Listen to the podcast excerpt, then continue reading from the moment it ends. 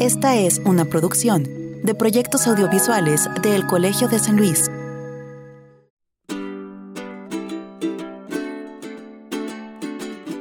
Decir Huasteca nos hace pensar en Huapangos, en su gastronomía, en sus ríos y parajes, en Gilitla y la huella de Edward James, y por supuesto en su gran tradición cultural contenida en las etnias Tenec y Nahuas. Por muchos años, la región pareció ser un lugar estático en el tiempo, pero al igual que el resto del mundo, la globalización y la interconectividad traen nuevos actores e ideas distantes que comienzan a encontrar cabida y se mezclan con viejos problemas y visiones del mundo ancestrales. La diversidad de tradiciones, ideas y actores que coinciden e interactúan en este territorio vuelven a la Huasteca y a lugares como Giritla verdaderos retos para la investigación social y humanística. En este sentido, hablamos hace unas semanas con Tomás Calvillo sobre la importancia de empezar a generar pensamiento científico-social que dialogue con otros conocimientos y saberes locales, para detonar la reflexión sobre nuevos retos, problemas, dinámicas y oportunidades que se están fraguando en la región. ¿Cuáles son estas nuevas dinámicas y factores que vuelven a la Huasteca y a Gilitla lugares con una interesante complejidad Hoy en Entre Voces charlaremos con la doctora Claudia Rocha de la Casa Colsan Gilitla Ixba, quien nos dará un acercamiento desde su trayectoria como investigadora experta en esta región.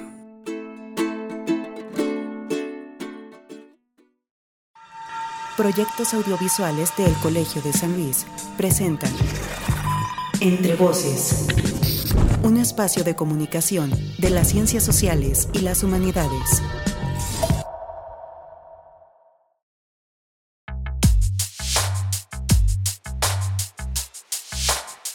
Bienvenidos y bienvenidas todas a un episodio más de Entre Voces, un espacio para charlar eh, sobre cómo las ciencias sociales y las humanidades generan eh, conocimiento para resolver problemas sociales, pero también eh, nos ayudan a tener una mirada crítica sobre diversos temas de interés para todos. Es producido por el Colegio de San Luis, un centro público de investigación de El CONACIT.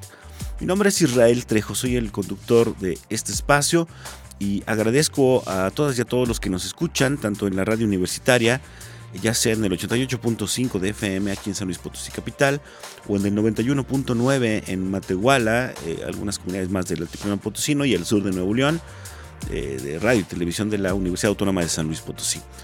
Hace un par eh, de semanas tuvimos como invitado al doctor Tomás Calvillo, quien nos platicó sobre la casa Colsan Giritla Ixba, y la visión que se tiene eh, sobre eh, a futuro en torno a detonar la investigación y la reflexión académica sobre y desde la región huasteca.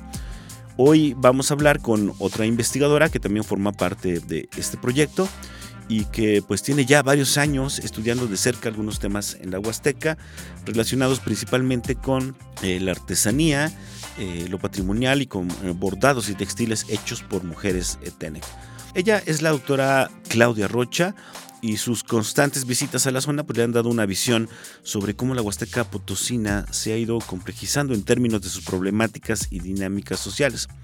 La conversación de hoy tratará de poner en contexto estas problemáticas nuevas, entre comillas, para entender eh, de nueva cuenta la importancia de que una institución como el Colsan tenga presencia en esta región. Antes de iniciar la charla, conozcamos un poco más sobre nuestra invitada en nuestra ya tradicional sección de semblanza.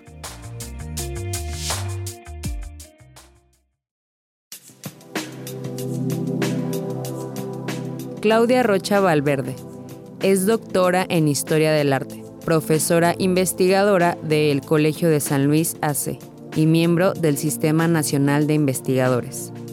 Entre sus obras de autor publicadas destaca Tejer el Universo, sobre la historia y simbolismo de la vestimenta femenina, y Una historia del sol y viento, que trata del ritual de los voladores, ambos del pueblo Tenec, además de artículos y capítulos del libro. Sus trabajos son abordados desde una perspectiva interdisciplinaria en la que confluyen la historia cultural y del arte la etnografía y la tradición oral de los pueblos originarios de la Huasteca Potosina. Es coordinadora del proyecto de estudios textiles tradicionales de las Américas. Es integrante de la red de investigadores y gestores culturales de la Huasteca y el Totonacapan, y del proyecto San Luis Potosí, Segundos al Alba, Instantes para una Memoria Colectiva.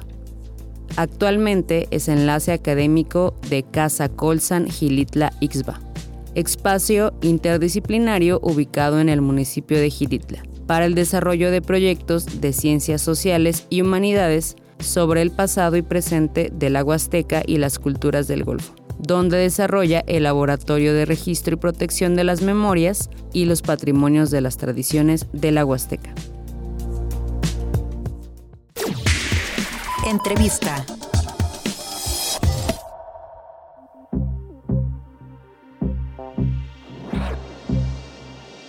Me da mucho gusto recibir nuevamente aquí en la cabina Entre Voces, no tanto en el programa, sino más bien aquí en, el Colegio de San Luis, en nuestra cabina, a la doctora Claudia Rocha, pues, investigadora del Colegio de San Luis y que tiene además ya una larga, larga trayectoria investigando pues diversas cuestiones en la Huasteca eh, Potosina y a la que hemos invitado un poco pues para que hable sobre esto que mucha gente a veces nos pregunta, oigan, exactamente qué es eh, la casa Colsan Gilitla Ixba, ¿no? Porque hablamos de las actividades a veces, pero de pronto nos preguntan, ¿el colegio abrió una nueva sede o qué está pasando? Pero bueno, Claudia, de verdad me da mucho gusto que estés con nosotros para, para platicar sobre, en general, la presencia en los últimos años del colegio en la Huasteca. ¿Cómo estás? Bien, muchas gracias Israel por esta plática y la oportunidad de poder expresar ¿no? lo que está pasando por allá en esta en este país llamado Huasteca, ¿no? Porque es, un mundo, un mundo raro. Muy raro. Sí, sí, sí, José Alfredo. Y, bueno, eh, como tú dices, eh, también ha sido parte de mi trabajo en, no sé, los últimos años varios años de mi vida, ¿no? Este, como académica, pues yo creo que 15 y de vida, pues más de, más de 20, ¿no? Y conozco algunos municipios más o menos bien, otros no tanto, pero eh, por trabajo de campo siempre me he acercado a esta región. Y bueno, ya viviendo en San Luis, pues iba y venía porque tenía que hacer, eh, ya sabes, etnografía y acercarme a, a los pueblos originarios con los que he trabajado toda este, todo este último periodo de 15 años, que son principalmente los Tenec y los Nahuas. Mayormente los Tenec, los Nahuas ya eh, de manera más reciente, yo creo que de unos tres años para acá me estoy acercando sobre todo a las mujeres. Y mm, esto, bueno, también conduce a que eh, sí haya como una propuesta por parte del colegio, bueno, platicada con, eh, con David y con Tomás Calvillo, de poder hacer un un centro, no se puede llamar subsede porque no es una subsede, pero sí un, un espacio por lo pronto que pueda impulsar eh, los estudios en ciencias sociales y humanidades que tengan que ver con esta, con esta región. Claro que en el colegio pues ya hay investigadores y hay estudiantes que abordan temáticas que tienen que ver con la Huasteca y las culturas del Golfo, ¿no? Como también se pretende desde la Casa Colsan. Pero de manera específica, in situ, como yo ya venía trabajando también con las universidades interculturales, sobre todo la de Tancanwitz y la de Tamazunchale, eh, yo ya había dado pequeños cursos a profesores y había participado directamente con alumnos eh, en, en, los campus específicos e hicimos un par de proyectos ya hace más de dos años. Y esto, pues también estas, estas vinculaciones pues van acercando la posibilidad de que exista algo en, el municipio de Gilitla, ¿no? Se pensó como, digamos, un lugar estratégico, ¿no? Que, que conecta para todos lados a la Huasteca Potosina y a las otras porciones de Huasteca, aunque yo puedo decir que la región Huasteca es una, pero hay seis estados, ¿no? Este, eh, con sus, porciones de federación este, de seis estados. Y, bueno, sí resulta muy interesante y muy, pues muy curioso también que sea Gilitla, que es la parte más oriental y que además para, para muchos geógrafos puede ser, eh, eh, gente que conoce también de territorios, dicen, pues la Gilitla ya no corresponde al territorio huasteco. Pero es como decía un antropólogo muy sabio que ya murió, Román Güemes, decía a la hora de hablar de los confines de la Huasteca, él decía, donde haya sacahuilbocoles y enchiladas, ah, y son huasteco, pues allá hay Huasteca, ¿no? Esa era una definición, porque no, no se logra un acuerdo de hasta dónde llega, ¿no? Sí, ha sido una discusión ya muy antaña, ¿no? Y, que va a haber que, retomarla, ¿no? Entonces, por supuesto que hay todo esto en, en Gilitla, pero este, además hubo la posibilidad de eh, firmar un convenio de colaboración con el IXBA. Pero para llegar a este convenio de colaboración hubo muchas pláticas previas con la directora, con Cristina Soberón. Eh, esto es una asociación civil, ¿no? Eh, está Cristina, está el ingeniero Monroy, que es familiar de Cristina, es su cuñado, y otras personas también que no son familiares, pero amigos de la asociación civil. Y mm, se platicó con el ingeniero Monroy y con Cristina, eh, sobre todo porque se visitó la biblioteca Miguel Álvarez Acosta, que, está en el Ixba. Es un espacio pequeño, pero bueno, este, la colección es principalmente literatura eh, mexicana. Hay una colección muy bonita, muy interesante, que le falta mucha catalogación y mucho, mucha conservación. El espacio no es el más adecuado. Imagínate la humedad en Gilitla y necesitas además eh, eh, aires acondicionados. Deshumificadores, etcétera.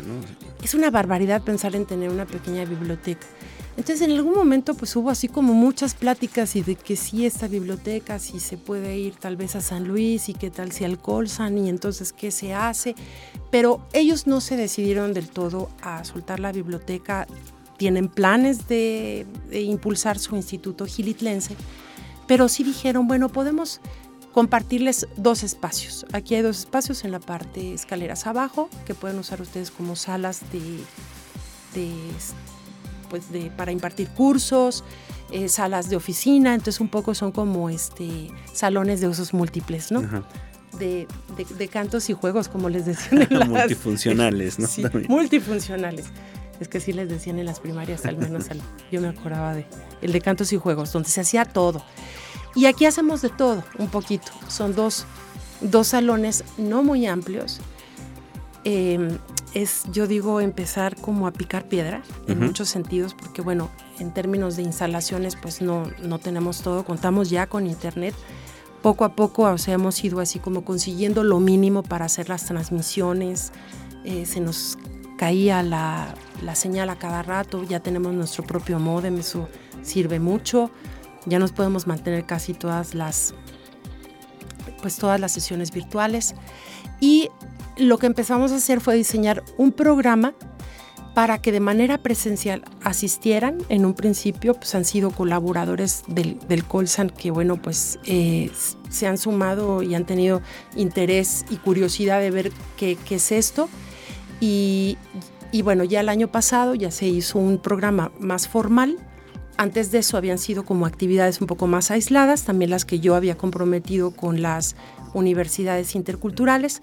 Y ya el, semestre pasado, del 2022, ya tuvimos un programa de, asuntos políticos, ¿no? Que coordinó eh, Patricio, Rubio y el, el, por supuesto el curso sobre surrealismo que coordinó Israel Ramírez y nuevamente Israel dijo, bueno, pues para empezando 2023 vuelvo a proponer otro curso y a otros colaboradores de distintas instituciones.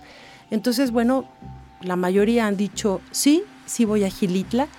Esa parte es interesante, está lejos de la Ciudad de México, de donde han llegado ellos, de San Luis Potosí, capital. Em, de Morelia, ¿no? Incluso.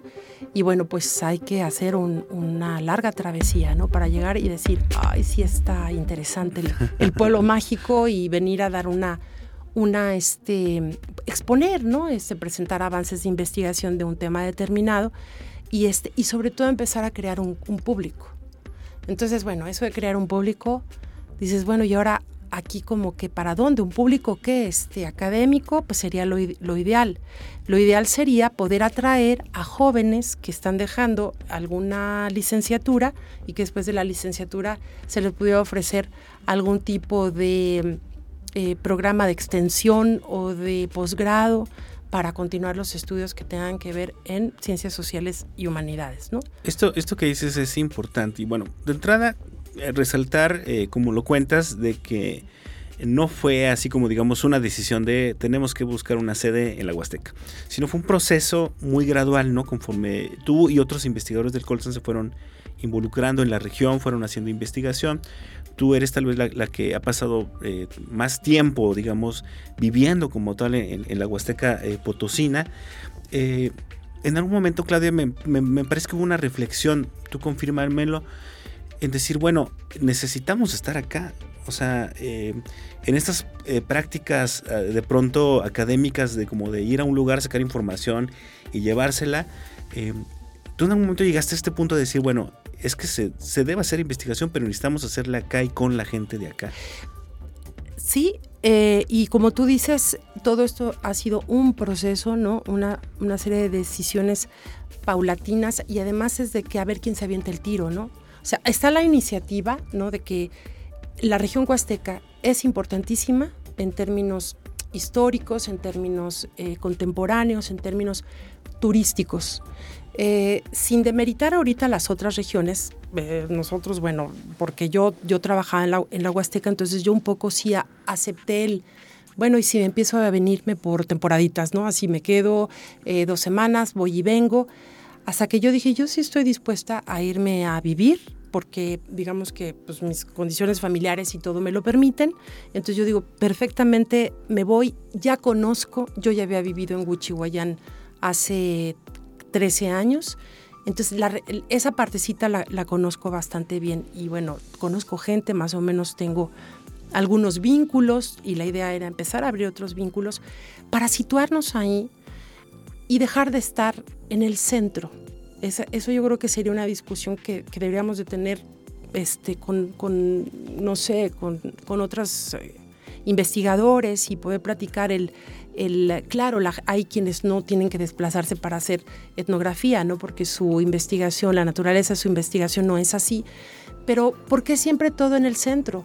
Y poder empezar a generar un espacio en una región que necesita que se le voltee, que se le mire desde otro punto de vista y, empezar a generar otro tipo de dinámicas también, ¿no? Esto, por ejemplo, nos lleva a pensar en medio ambiente. ¿Y qué es lo que está pasando con el turismo? Que además lleva una promoción, eh, diría yo, de locura en los últimos años, ¿no? Lo que es este, la Huasteca es como el lugar que tienen que visitar en San Luis Potosí. Y claro que es hermosísimo, y, claro que las otras regiones lo son, pero se está sobreexplotando, digamos, sobre, sobrevendiendo la idea del agua azteca, ¿no? Claro. Como este tu destino surrealista o como la la Riviera Huasteca. En algún momento lo quisieron vender por allá en 2006 como... Eh, lo quisieron poner a compartir con Costa Rica en, cuestiones de turismo de aventura, me acuerdo también. Eh, imagínate, este, sí, todo esto tiene muchos lugares naturales hermosísimos y esto es lo que se está promoviendo también, los lugares naturales. ¿no? Entonces, ¿pero qué es lo que está pasando? habría que pensar y hacer estudios sobre el turismo. ¿Qué es el turismo? Fenómeno así en general, monolítico. Hay muchas formas de ser turista. Pero hay, un turismo masivo, ¿no? que es el que deja a lo mejor dinero un poco más rápido, ¿no? que, está, se mueve a través de estas agencias turísticas que están en cualquier parte, ya no solo de San Luis Potosí, o sea, ya afuera en la Ciudad de México, en Monterrey, en, este, en Inglaterra, ¿no? En Inglaterra es muy famoso Gilitla también, por ejemplo, no la Huasteca, pero Gilitla, por Edward James, ese es otro tema. Y este, estudiar cuál es el impacto del turismo, o sea, verlo como un fenómeno global también y como un fenómeno que está impactando a esta región del estado en el que vivimos y que también necesariamente se conecta con el mundo, ¿no? Eh, el medio ambiente, o sea, ¿qué es lo que está ocurriendo? O sea, la cantidad de basura, cómo están la falta de reglamentación para eh, el, el, manejo de los turistas, ¿no? La falta de regulación, el ordenamiento territorial también de los, de los municipios. Todo está creciendo pues en algunas partes sin ton y son, ¿no? Porque pues estamos pensando en cómo generar el recurso y cómo hacer que este, repunte el comercio en ciertos lugares, ¿no? Entonces, yo creo que estar ahí nos permite, bueno, podríamos ir y venir, pero estar ahí y vincularnos con la gente de estos lugares y saber cuáles son las necesidades directas, yo creo que es muy valioso y yo hablaba de las universidades interculturales, pero además hay otros actores ahí está concentrada la población indígena del Estado, que es el 20% de la población total del Estado. Entonces, bueno, deberíamos de ver qué...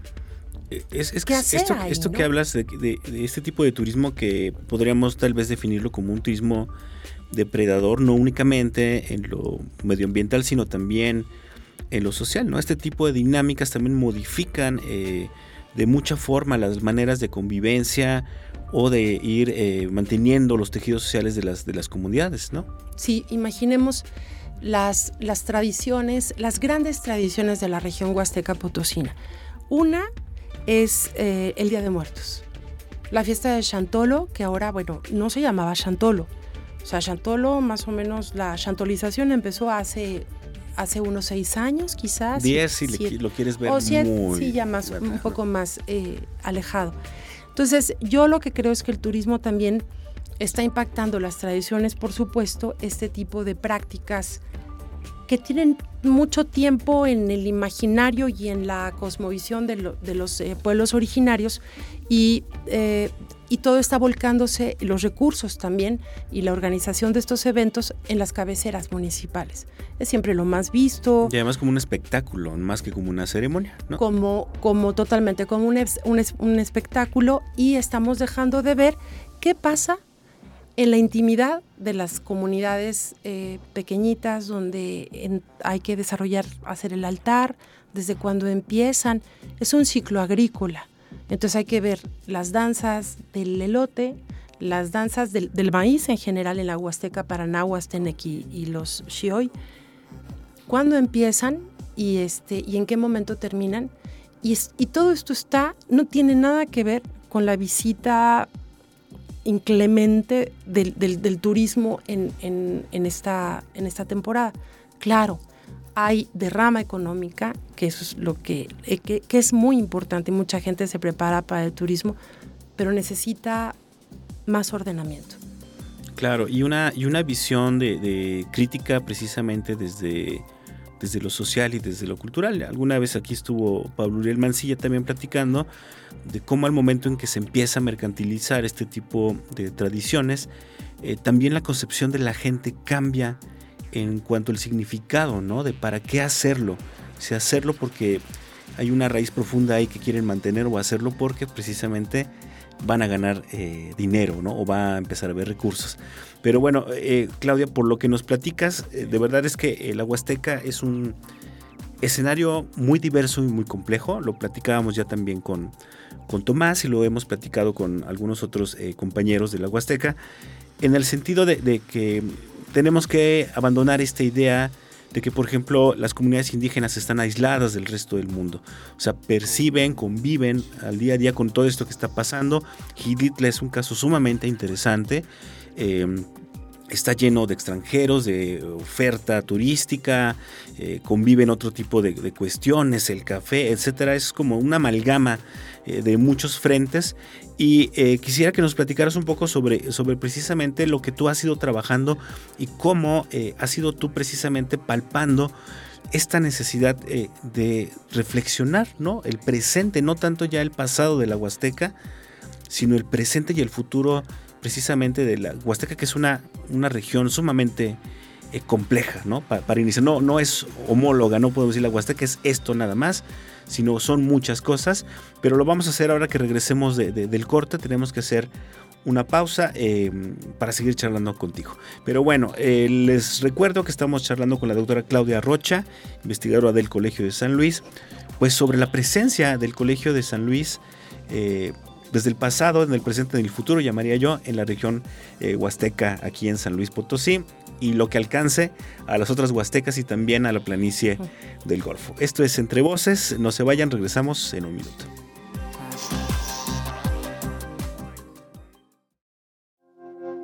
Estás escuchando Entre Voces, el espacio de comunicación de las ciencias sociales y las humanidades del Colegio de San Luis. Contáctanos radio.colsan.edu.mx o visita nuestras redes sociales facebook.com diagonal Colsan Media, instagram.com, diagonal Colsan Media. El Colegio de San Luis y Proyectos Audiovisuales presentan Instantánea.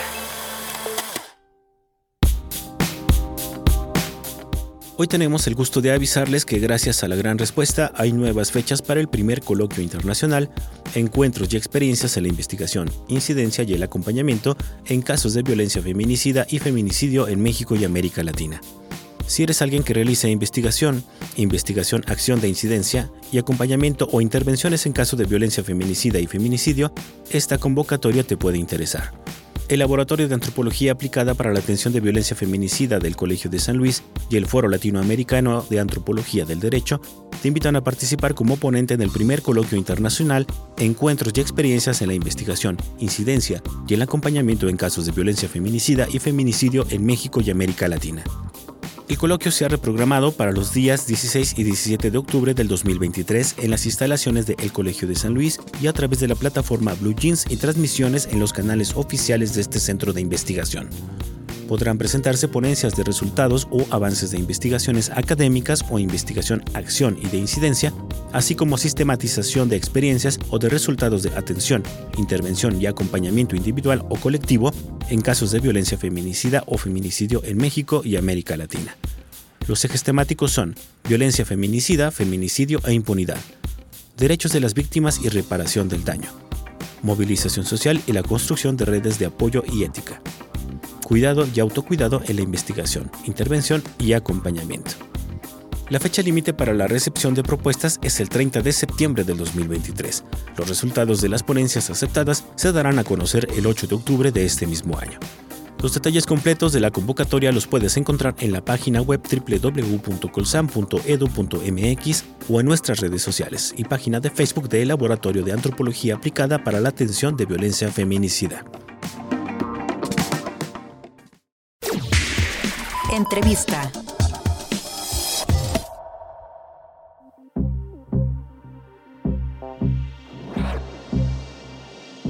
Ya estamos de regreso en Entre Voces, este espacio producido por el Colegio de San Luis y que usamos para intentar comunicar la importancia de las ciencias sociales y las humanidades sí para la resolución de problemáticas, sí para la resolución también o para la, el diseño de políticas públicas, pero también eh, la manera en que se relacionan pues, con nuestra vida cotidiana, ¿no? con, con, con en nuestras realidades, ¿no? nuestras múltiples realidades. Mi nombre es Israel Trejo y me da mucho gusto que sigan con nosotros en este segundo bloque a través de las dos frecuencias de Radio Universidad de la Universidad Autónoma de San Luis Potosí, tanto aquí en la capital potosina en el 88.5 como en el 91.9 en la ciudad eh, de Matehuala, donde además llegamos a algunas comunidades del altiplano potosino y del sur de Nuevo León. De verdad un gran saludo para todos ellos en aquella región. También les recuerdo eh, que tenemos redes sociales para que nos visite, interactúe con nosotros.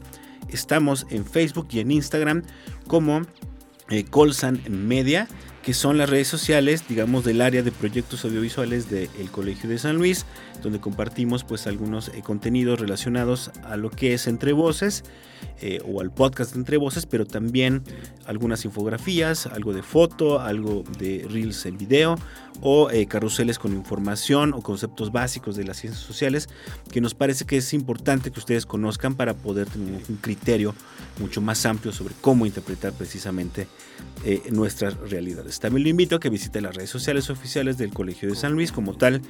pueden en Facebook, en Instagram y en Twitter como el Colegio de San Luis o el Colsan. Y ahí bueno, encontrarán más bien información relacionada a la institución, convocatorias, actividades académicas, presentaciones de libros y otras eh, muchas otras cosas más.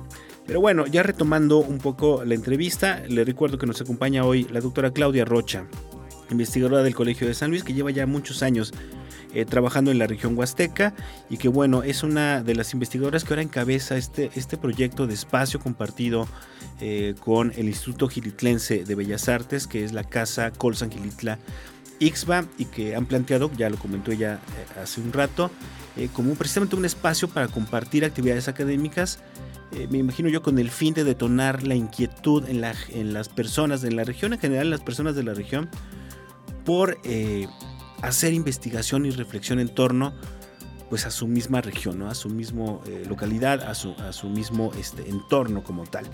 Claudia, eh, Gilitla, ustedes se pusieron en Gilitla y platicábamos un poco antes de, el corte de, que Gilitla es un lugar bien interesante, ¿no? Muy complejo, complicado tal vez, e interesante, ¿no? Eh, cómo lo recibe de pronto esta diversidad y de pronto esta eh, este flujo de muchas ideas y formas de ver el mundo eh, en Gilitla. ¿no?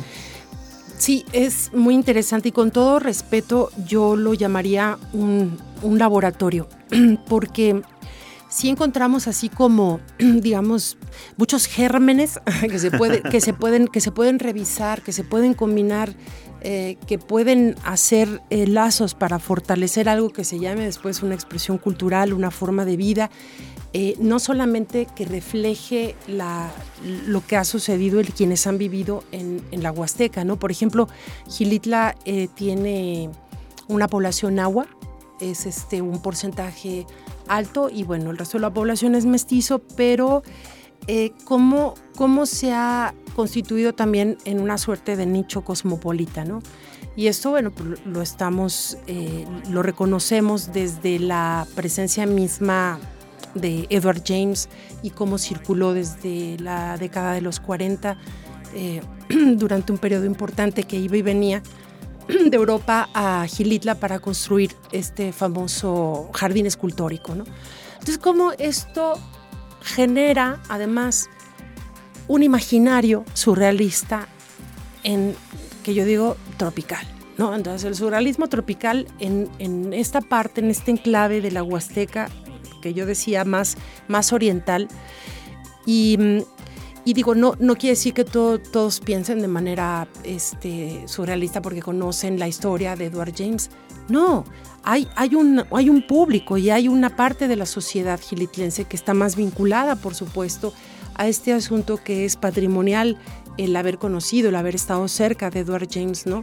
Quién tuvo más, quién heredó más o mejor, este, en distintas circunstancias, en distintos momentos, pues mucha gente y familias específicas tuvieron eh, relación, vínculos muy estrechos con Edward James.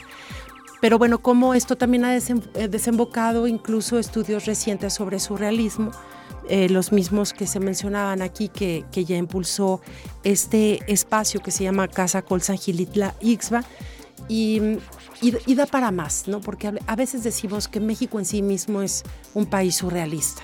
Y lo sabemos desde el mismísimo Bretón cuando estuvo en México y visitó a sus grandes amigos Diego Rivera y Frida Kahlo. Y él, él, decía que el surrealismo era México y, este, y vio muchas manifestaciones y formas de pensamiento, o sea, lógicas o razonamientos que a veces conducen a pensar, pero esto de dónde salió? De dónde hay este resultado, cómo es que la gente vive o, resuelve las cosas de esta manera. Y uno dice, ah, pues es que es surrealismo, ¿no? Bueno, eh, metiéndonos un poco más al asunto, digamos, del arte y académico, bueno, pues hay, hay también otras vertientes eh, mexicanas y, lo europeo, pero sí hay una presencia y una expresión surrealista en México desde, desde esta época, eh, digamos, pre pre-segunda guerra y bueno, o durante la guerra que emigran también eh, importantes artistas a México y a todo el mundo. Entonces, está este otro nicho que es la, parte surrealista, la parte, digamos, ahora que culta, ¿no? O sea, que si hablamos del, del, arte culto, bueno, está esto y está también lo popular o las expresiones populares que tienen que ver, pues sí, con los pueblos, originarios y que están ahí. Ya hablábamos de la, de la importantísima fiesta de muertos, que es la más importante en todo el año y para la cual se preparan meses antes. No es finales de octubre y los dos primeros días de noviembre. Es un ciclo agrícola. Y además de eso, hay otras tantas manifestaciones que han ido perdiendo, perdiendo espacios de representación. Y, entre esto eh, me, lleva también a poder mencionar una de mis, mis trabajos principales y digamos una de mis creencias principales, porque además es un asunto que, que tiene que ver no, no con una expertise ni decir yo soy la experta en los estudios textiles de la Huasteca, no, sino también es una parte sumamente apasionante. Eh, todo, todo tipo de textiles. Y yo encontré las indumentarias de las mujeres Tenec y las indumentarias de las mujeres nahuas, un asunto muy interesante para estudiar como un sistema que está conectado al territorio. Y yo ahora lo estoy vinculando a esto que se está llamando paisaje cultural. Claro. Entonces, esta expresión que sigue siendo valiosísima entre los Tenec sobre todo, porque en los nahuas ya ha perdido eh, espacios, entre los yo digo, bueno, ¿por qué la importancia si además ya se perdió esta práctica del famoso telar de cintura, que se trata de recuperar en muchas partes de, de México, que está presente además en muchos otros estados como Oaxaca, Chiapas, que tiene el telar de cintura como digamos una tecnología emblemática mesoamericana y que está viva y está presente en muchos lugares, en la misma Huasteca, en la Sierra Norte de Puebla, en el estado de Veracruz y en San Luis Potosí, se perdió. O sea, no puedo decir así de manera, manera categórica, pero hay, habrá contadísimas personas que todavía usan el telar de cintura, pero cuando tú le preguntas a una mujer de dos generaciones hacia atrás, ¿vio usted el telar de cintura? ¿Vio a su abuela haciendo, este, manejando los hilos, hilando este, el algodón? No, quién sabe, no, yo no lo conozco. O, ah, sí, una vez me platicó una abuelita que antes así se hacían los vestidos. Eso se pierde, sin embargo, se conserva de una manera eh, amplia, diversa, muy presente, porque está presente en la vida ceremonial, el, el bordado, que el bordado es como una técnica derivada, es de origen textil, pero no es en sí mismo un textil, es una técnica que se, se aplicaba al textil. Entonces ahora ya no hay tejido, compran telas de, eh, de, los, de los mercados, ¿no? Ahí en los tianguis, y eso es lo que cortan y lo vuelven un vestido, un vestido que se llama keshkemetl y lo bordan con todo esto que los conecta directamente con el espacio, con, con el espacio o la expresión vegetal que tienen alrededor, ¿no? Esto, esto es bien interesante. Bueno, tú has escrito muchos eh, sobre esta parte simbólica precisamente de los bordados que me parece sumamente eh, riquísima, eh, interesantísima. Pero también lo que te iba a preguntar, Claudia, eh, esto que hablábamos antes de, irnos al corte, ¿no? Cómo de pronto la Huasteca no es un lugar encapsulado, recibe influencias, Gilitla es un gran ejemplo de esto.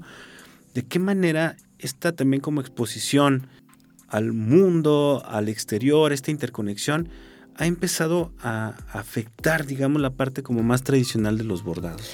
Sí, mira, por ejemplo, eh, yo cuando hablo de la, de la Huasteca puedo hablar de localidades muy específicas en donde viven 800 personas en esta pequeña comunidad que se llama Tamaletón, 800 personas en esta otra que tiene otro nombre, así como, puntos aislados, porque también hay que reconocer algo, las comunidades indígenas en la Huasteca tampoco están todas interconectadas, por lo tanto no podemos hablar de un pueblo huasteco o de una nación huasteca, ¿no? como en algunos casos hay pueblos originarios que se autodenominan nación. Entonces son comunidades, comunidades indígenas o comunidades de, este, tradición, de, este, originarias.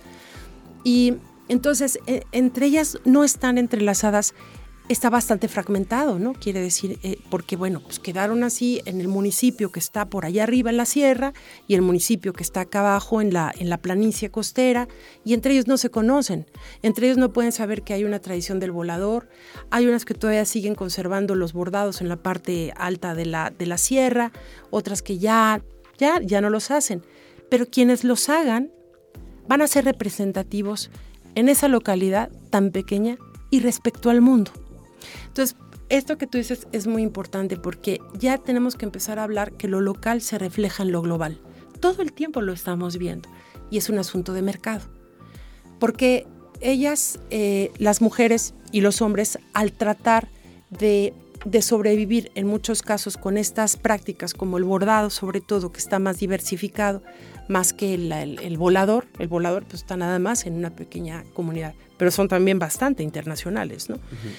¿Y cómo se puede conectar los bordados? ¿Cómo, ¿Cuál es el impacto, digamos, de este mercado global? Bueno, pues, una es que están tratando de insertarse con pequeños objetos bordados a estos corredores, mini corredores o pequeños corredores turísticos que son la, carretera federal México-Laredo, lo que conecta pues la Huasteca con otros estados por donde transitan este, pues, los turistas, que ya se amplió a cuatro carriles, o sea, ya es una, una mega autopista casi, este, en donde, bueno, están viendo cómo salvar todos estos puestos, en donde la gente salía a vender lo que se llama artesanías, que esta artesanía, pues yo digo, bueno, lo que venden las mujeres sale de una cueva, de un entorno sagrado, tenía un uso ceremonial y después de la cueva sagrada se va al mercado de artesanías. Se le pone un precio. Y se le pone un precio.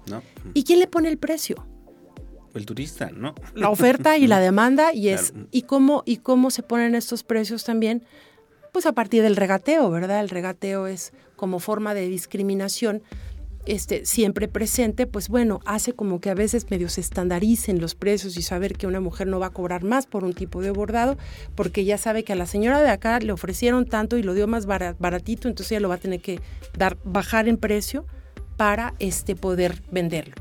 Entonces, este es el impacto también del mercado y este y el mercado eh, lleva a lo siguiente no son únicamente las mujeres que producen estos objetos las que los venden llega alguien toma nota de qué es lo que hay en estos bordados, que, cuáles son las figuras.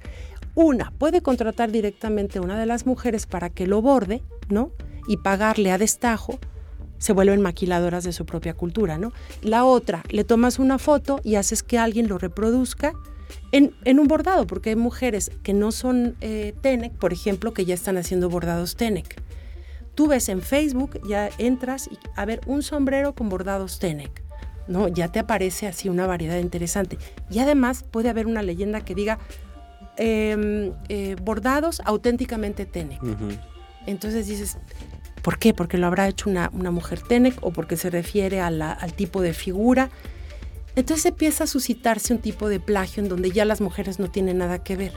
Y ya están las redes. Entonces, ¿qué pasa después de las redes? O sea, una, podías tú contratarlo de manera directa hasta tener eh, digamos, la necesidad o la obligación de ir a, conocer una, una, comunidad para entrevistarte, para tomar fotos y llevarte lo que, lo que quieres para después maquilarlo y venderlo. Pero ahora ya no es necesario ni ir a las comunidades, ni tomarte la selfie con la, con la mujer que está vestida con su indumentaria tradicional. Ya lo bajas todo de la red y lo reproduces de una manera más rápida y, y de menor calidad también a partir de impresos como el sublimado. Entonces ya ves tazas, llaveritos, gorritas, playeras y todos estos como chuchulucos o este chatarra étnica como le llama Ana Bella Pérez Castro, que ya compra cualquiera como un souvenir huasteco. Y las mujeres que lo producen, que lo crean, que viven de eso, que lo viven cotidianamente en su vida ceremonial, que es parte de su proceso de vida. Los que le dan un sentido, ¿no? Que, ya, que le dan sentido y simbolismo, ya se lo quitaron. Entonces es tomar como un elemento, aunque sea pequeño, de la identidad de otro. Oye, Esto se llama plagio cultural. Claro, eh, nos quedan todavía unos minutos y no quisiera que nos fuéramos sin hacer una reflexión. Creo que de las bondades que sí puede ofrecer la academia en este tipo de, cuestiones es detonar procesos internos ¿no? desde las regiones para eh, salvaguardar este tipo de, tradiciones, este tipo de cuestiones. ¿no? En tu caso ya has hecho un trabajo también relacionado a eso. Tenemos la declaratoria de los voladores de, bueno, del centro eh, eh, ceremonial de Tamaletón y cómo han intentado o cómo están reflexionando ahora las bordadoras en la Huasteca un poco para organizarse y proteger todo este, este pues este acervo, ¿no? Tan, tan importante, este patrimonio. Sí, pues ante esto que te, que te platico, que es además difícil de controlar cuando eh, se trata de, eh, de, que todo está en la red y todo lo puedes bajar y ya nada tiene un derecho de autor o un derecho comunitario, es, muy interesante este, lo, que mencionas, porque además, bueno, nosotros tenemos, los mexicanos, una ley federal de, protección del, patrimonio, de los pueblos originarios, los pueblos afromestizos y los que deriven de todo esto. Eh, pero, ¿qué pasa con las leyes? ¿En qué momento aplicas tú una ley federal a una localidad tan chiquita en la Huasteca? ¿Quién la, quién la conoce? ¿Quién les va, quién va a llegar así jurídicamente a decir, miren, ustedes este, tienen derecho a defenderse así y acá? Hay quienes no lo conocen. Hay otros casos en donde sí, afortunadamente ha tenido un poquito más de éxito y ha habido incluso denuncias, demandas que se han ganado. Entonces aquí eh, una iniciativa pues de acompañamiento de mi parte con, con, las mujeres del Centro Ceremonial de Tamaletom y a propósito de la declaratoria de patrimonio del, del Centro Ceremonial, el Centro Ceremonial es un universo. Entonces, bueno, veamos como un, este microcosmos Tenec en Tamaletom en donde hay otras expresiones además del volador y está el bordado. Entonces, empezar a hacer el plan de salvaguarda también del bordado en específico y decir por qué se tiene que salvaguardar el bordado. Uno es llevar la iniciativa de ley al Congreso y decir, ah, qué bonitos son los diseños de las mujeres TENE, que es un sistema figurativo, y hay árbol de la vida, que significa tal, y hay la estrella del amanecer, que significa, este, todos los dioses están unidos, lo que quieras ponerle de significado. Hay que interconectarlos, hay que hablar de sentidos y hay que hablar de procesos en el momento en que se lance un, texto de una, una posible iniciativa de, de, de ley. Entonces, caminando este proceso con ellas, la idea en primer lugar fue, ¿por qué no hacemos un instrumento local? Aunque no sea jurídico, que sea un instrumento que nos sirva a nosotras, que esté redactado por nosotras en nuestra lengua, aunque no lo hayamos, eh, no sepamos leer, pero que sepamos que aquí está nuestra lengua ya representada, ¿no? Los grafismos de la lengua Tenec por lo pronto. Y que diga, muchas leen también, y que diga y exprese lo que nosotros queremos decirle al público de lo que consideramos que debe ser respetado y resguardado. Entonces se hizo un borradorcito muy interesante, estamos en la etapa de borrador. Esto fue un proyecto apoyado por un PRONAS en su primera etapa y hubo cosas tan interesantes como qué se necesita para fortalecer o para proteger los bordados.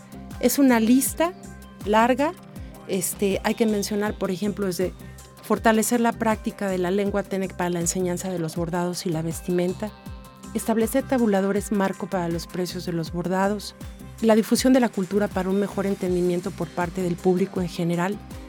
Y dice, por ejemplo, ellas, hay que anotar también, proponemos que toda la información emanada del centro ceremonial para las investigaciones académicas u otros fines debe ser compartida a lo largo de su proceso para su seguimiento por parte de la comunidad. Y en este documento que se llama Guía de Buenas Prácticas, también señalan cuáles son los riesgos, en donde hablan de la migración, del alcoholismo, por ejemplo, ¿no? De cómo van ellas enfrentando las comunidades rupturas internas. Ahora también hay un serio problema de drogadicción. O sea, todas estas drogas sintéticas están permeando las comunidades, pero a un paso bastante acelerado. Entonces, de una pequeña comunidad donde estaban todos muy organizados, ahora ya hay un joven que está robando en las casas. No se veía eso. Pues está drogando, el narcomenudeo, o sea, ya hay cada vez. Entonces dicen, ¿cómo protegernos? Entonces ellas dicen, bueno, algo es uniéndonos, no hay de otra. Eh, actuando eh, en términos comunitarios y haciendo nuestro propio texto para decirle a los visitantes, esto somos nosotros y esto queremos que protejas, que, que nos proteger y que tú respetes esto que estamos protegiendo. Claro. Que impacte en las políticas públicas. Exactamente. Eventualmente, ¿no? Y un poco esas buenas prácticas me parece eh, pueden replicarse también en la manera en cómo la academia se involucra ¿no? con, con estas comunidades eh, que sabemos que en muchas ocasiones son eh, bien intencionadas, lo que van buscando, pero a veces suceden este tipo de procesos a tal grado que hay ya como cierto tipo de recelo ¿no? con la academia en este tipo de lugares, de que ya se resisten a veces a dar información. No, claro, y yo creo que este, tenemos que cambiar eh, muchas prácticas y tenemos que también cambiar nuestra visión de, de, trabajo, nuestras metodologías, porque yo creo que ya ahora tiene que ser colaborativo, ¿no? Si yo antes aparecía como este el texto de Claudia Rocha, pues ahora ya tiene que ir este, una serie de mujeres y Claudia Rocha. Porque ellas, ellas son las que están trabajando. Claro, no tienen los grados académicos, pero tienen toda la formación, tienen todas las ganas y tienen toda la información. Y nosotros como académicos tenemos que ser buenos acompañantes para llevar estos procesos adelante y que incidan en, las políticas públicas. Darle su verdadero peso a la palabra interculturalidad, ¿no? Exactamente. Que debe ser dialógica y no nada más de un sentido Exactamente. no jerárquica. Dialógico, sí. Muy bien, Claudia, pues se nos terminó el tiempo. Eh, de verdad, ojalá podamos... Eh, ahondar más sobre este asunto de los textiles porque además pronto viene por ahí un evento internacional en San Luis Potosí te vamos a abrir otro espacio más adelante para hablar exclusivamente de este, de este eh, congreso que se aproxima en octubre, si no me equivoco.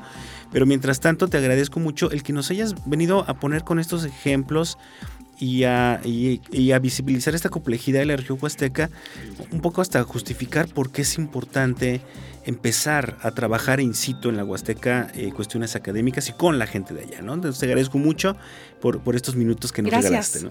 Y bueno, yo eh, lo invito a que se quede ya al final de nuestro programa, e invitarlo también a que nos siga escuchando en distintas o en futuras emisiones. Mi nombre es Israel Trejo, los dejo hasta una próxima ocasión.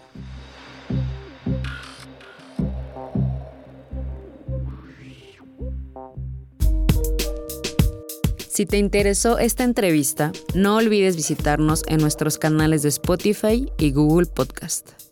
Si quieres interactuar con nosotros, ve a nuestros perfiles en Facebook e Instagram. Búscanos como Colsan Media.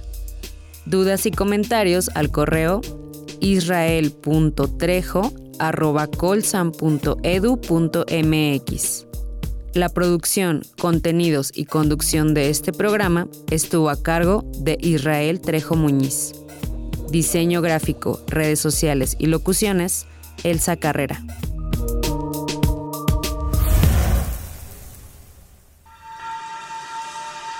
Esto fue Entre Voces, espacio de comunicación de las ciencias sociales y las humanidades. Producción Proyectos audiovisuales del Colegio de San Luis. Conducción y contenidos. Israel Trejo Muñiz. Realización. Lucero Negrete Espino.